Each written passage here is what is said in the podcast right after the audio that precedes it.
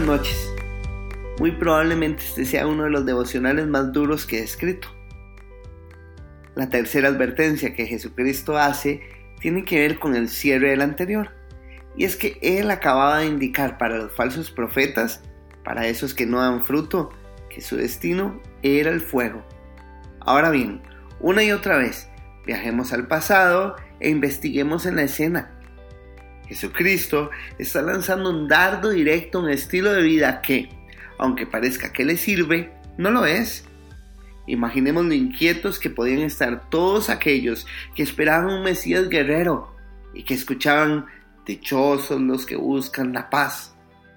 Aquellos que admiraban a los que oraban a toda voz creyendo que eso es espiritualidad y que ahora sus modelos son usados para señalar lo que no se debe hacer. Jesucristo no solamente estaba criticando acciones, estaba señalando que esa forma de vida tenía un destino eterno lejos de Dios. La tercera advertencia que evidenció fue durísima. No todo el que le diga Señor, Señor, entrará en el reino de los cielos, sino el que hace la voluntad del Padre. Y lo que la vuelve más compleja para todos los que la escucharon, tanto los que lo escucharon a sus pies como para todos nosotros, es la explicación que él hace.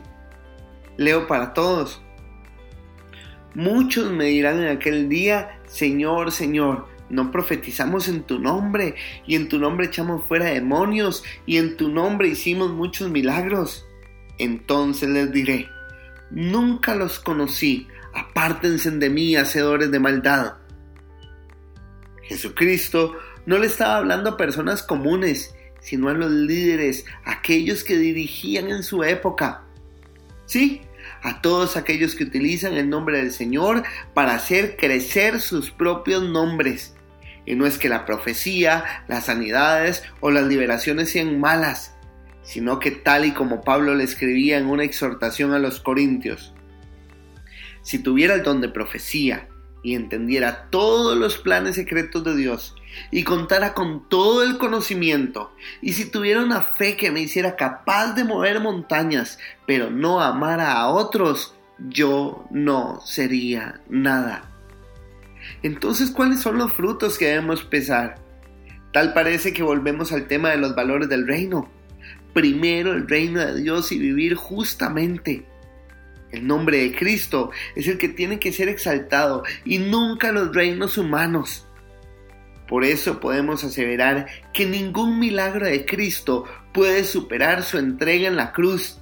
Tal parece que lo que lo hizo merecedor del nombre sobre todo nombre no fue su poder, sino su obediencia.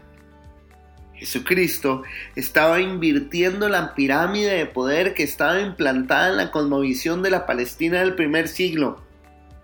Pueden hacer lo que sea, que su, su finalidad es vanagloriarse entonces su destino es el fuego. Y estas palabras también tienen un significado directo para nosotros en el siglo XXI.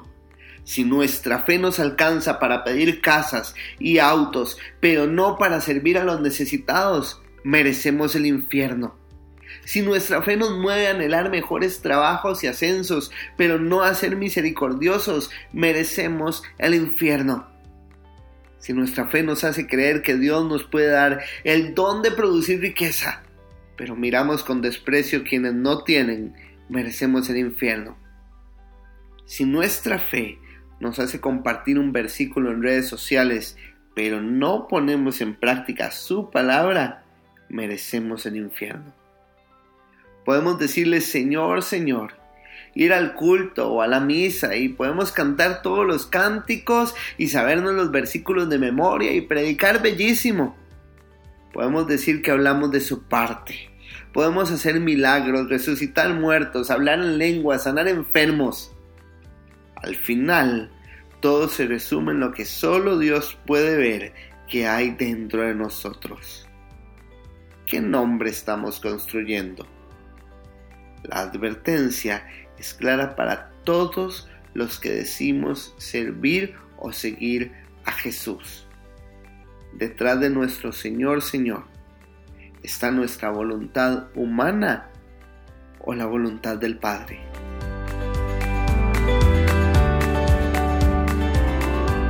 Este devocional fue hecho por Diego Solís, quien es parte de la iglesia Casa de Alabanza de los pastores Luciano Romero y Ana Luz Rodríguez.